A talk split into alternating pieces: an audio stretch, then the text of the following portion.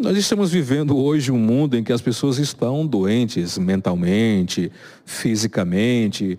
Foi Covid, pandemia, virose, enfim. Se a gente for câncer, se a gente for elencar aqui, a gente vai passar o final da tarde e o outro dia elencando doenças e mais doenças. E há um desespero das pessoas em busca de uma cura real, uma cura que se possa dizer assim, realmente eu estou curado.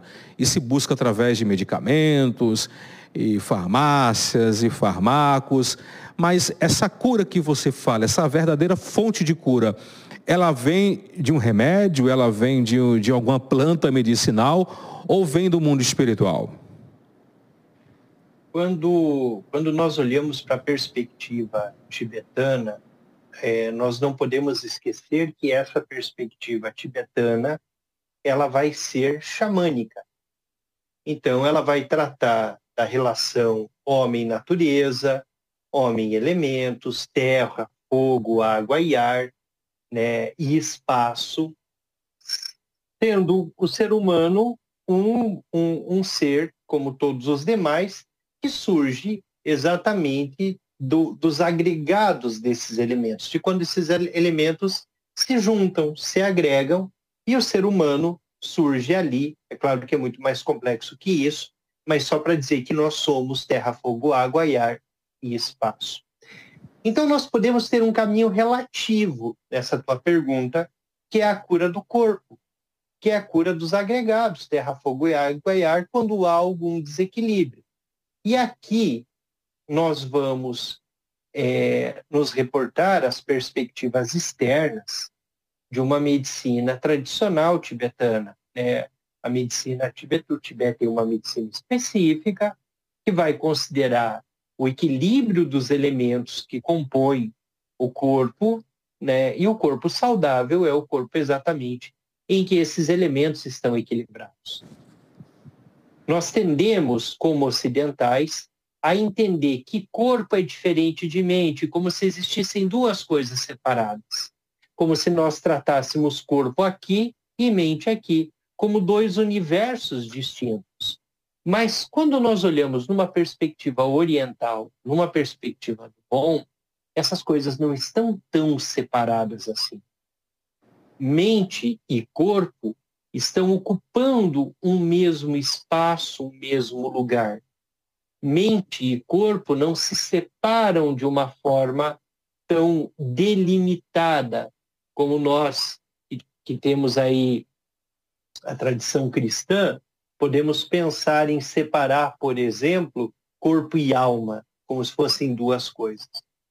Tá, dito isso, nós também temos uma perspectiva de cura, e talvez aqui esteja essa verdadeira fonte da cura, né? esse nome impactante, assim, a verdadeira, né? que é basicamente a conexão, o contato e a vinculação com a natureza pura de nossa própria mente. Então, qual é o caminho? É, como acessar essa cura? Como acessar essa fonte de cura? Nosso professor Teze Wangel Rinpoche, ele, ele tem vários livros, ele traz vários textos, é, tratando tanto da perspectiva da cura, nessa perspectiva dos elementos, terra, fogo, água, ar e espaço, a cura através dos elementos, a cura através do som, a cura através da respiração. Mas em todos esses aspectos, a fonte de cura está no que nós chamamos de refúgio interno. A fonte de cura está vinculada diretamente à natureza pura da mente. A fonte de cura está intimamente ligada, ligada à natureza búdica de cada um de nós. Quando nós praticamos, fazemos nossas práticas espirituais, principalmente nós é, na perspectiva ocidental, onde nós temos deuses, um deus, um santo, alguma coisa nesse sentido, nós nos refugiamos externamente. Então, nós voltamos nossa devoção para algo que está fora. Então nós vemos, vamos numa igreja, vemos lá uma imagem, né? E vamos nos vincular com esse ser que está lá fora. Vamos fazer pedidos, vamos fazer oferendas, a depender da fé de cada um. Quando nós falamos em refúgio interno, quando nós falamos de fonte de toda a cura, fonte de, de toda a realização, nós vamos fazer um caminho inverso. Ao invés de olharmos para fora, nós vamos buscar essa fonte de cura e realização que já está em nós. Que está em nós desde que nós nascemos. Como nós nos ocidentalizamos demais, como nós lançamos tudo para fora, nós sempre estamos buscando a cura em algo que vai chegar miraculosamente de fora resolvendo o meu problema aqui agora. Como uma intervenção, seja ela divina, seja ela medicamentosa, seja ela qual for. Na perspectiva da realização, na perspectiva bom, nós vamos buscar nos conectar à mente luminosa, à iluminação, à natureza pura da mente. É claro que você vai me dizer, ah, mas isso não vai curar meu corpo. Sim, a cura do corpo, medicina, medicina tradicional tibetana ou medicina ocidental. Mas maior ou boa parte das doenças que surgem no corpo, elas estão em nossa mente. Elas surgem primeiro em nossa mente. Nós adoecemos a mente para depois adoecermos o corpo. E o que o Rinpoche, o que a tradição bom vai propor? Fazer uma conexão com esse é, espaço da mente luminosa que é anterior a, a todas as manifestações, que é a natureza pura da mente, que é o que nós chamamos de iluminação. Então, quando nós praticamos, quando nós meditamos, nós vamos buscar exatamente este não lugar, ou melhor, este espaço. Por que não lugar? Porque a partir do momento em que nós dizemos é, a natureza pura da mente é isso, nós perdemos a natureza pura da mente. Mas o que nós vamos fazer é tentar, pela meditação, fazer a experiência da natureza pura da mente. Essa experiência da natureza da mente é a fonte da cura, é a fonte da cura para todas as dores, né, para toda, todas as nossas, para todo o nosso sofrimento. Por que para todo o nosso sofrimento? Porque a dor do corpo, a dor da alma, ela é inevitável. Ela é inevitável. A dor está aí, ela está dada. Agora, o que é o sofrimento? É a forma com que nós lidamos com essa dor. É o que nós fazemos com ela.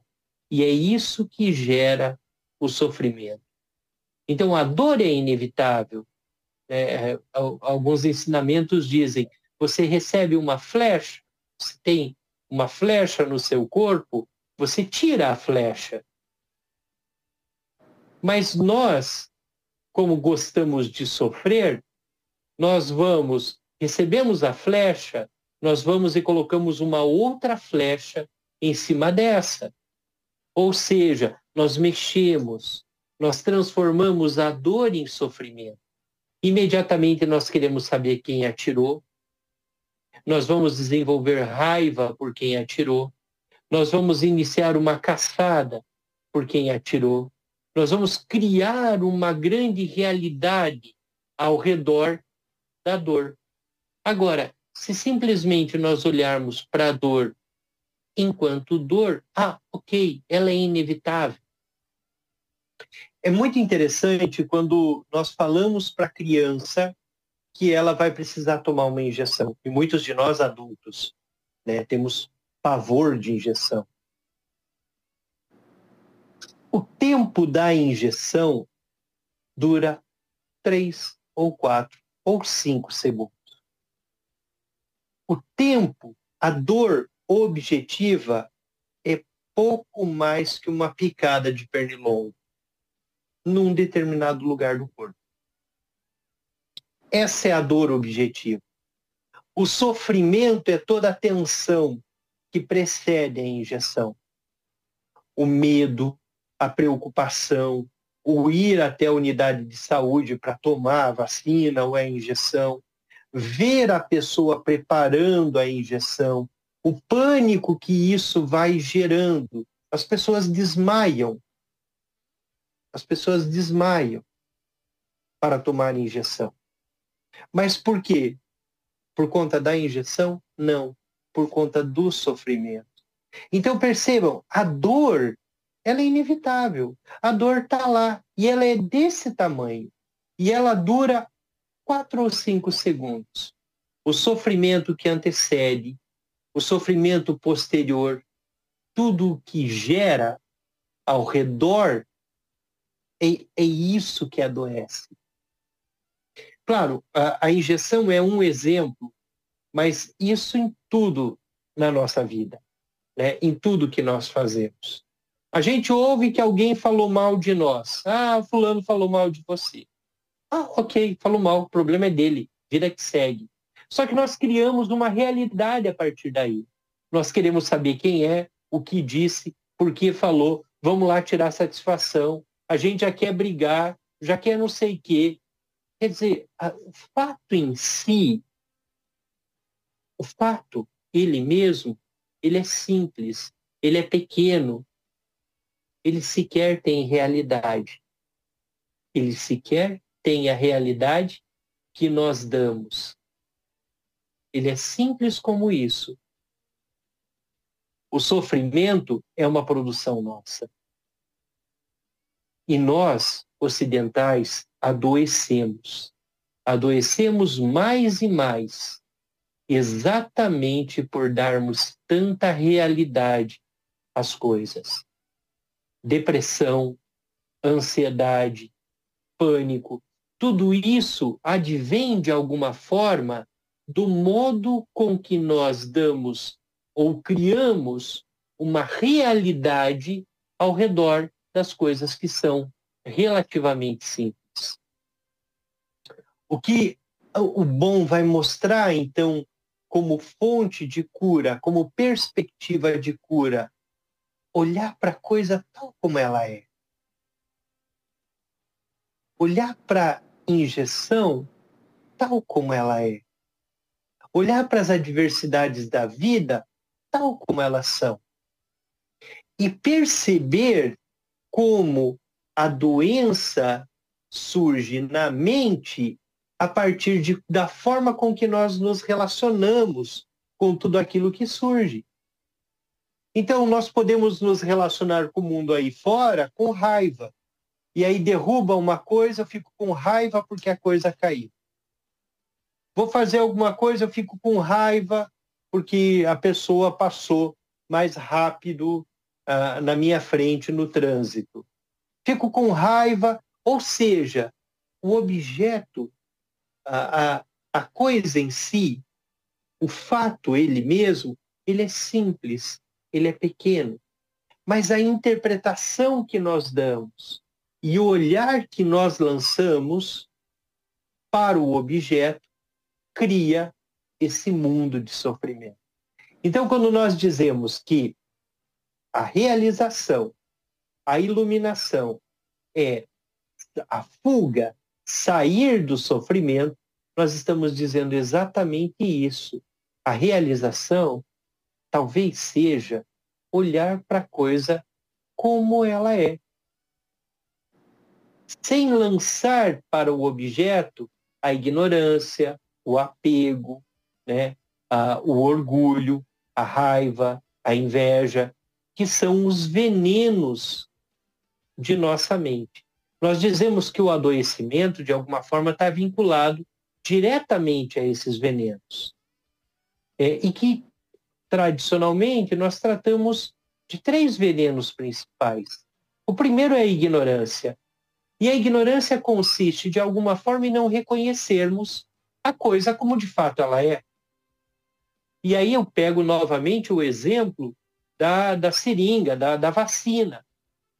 A, a dor é momentânea, é uma pequena picada. A ignorância faz com que a gente transforme aquilo num sofrimento enorme. A ignorância faz com que a gente transforme a, a vacina, a injeção, numa dor imensa. A partir disso, nós criamos orgulho, perdão, nós criamos raiva, porque não queremos tomar vacina, ou, querer, ou criamos apego. E assim vamos gerando os demais é, venenos.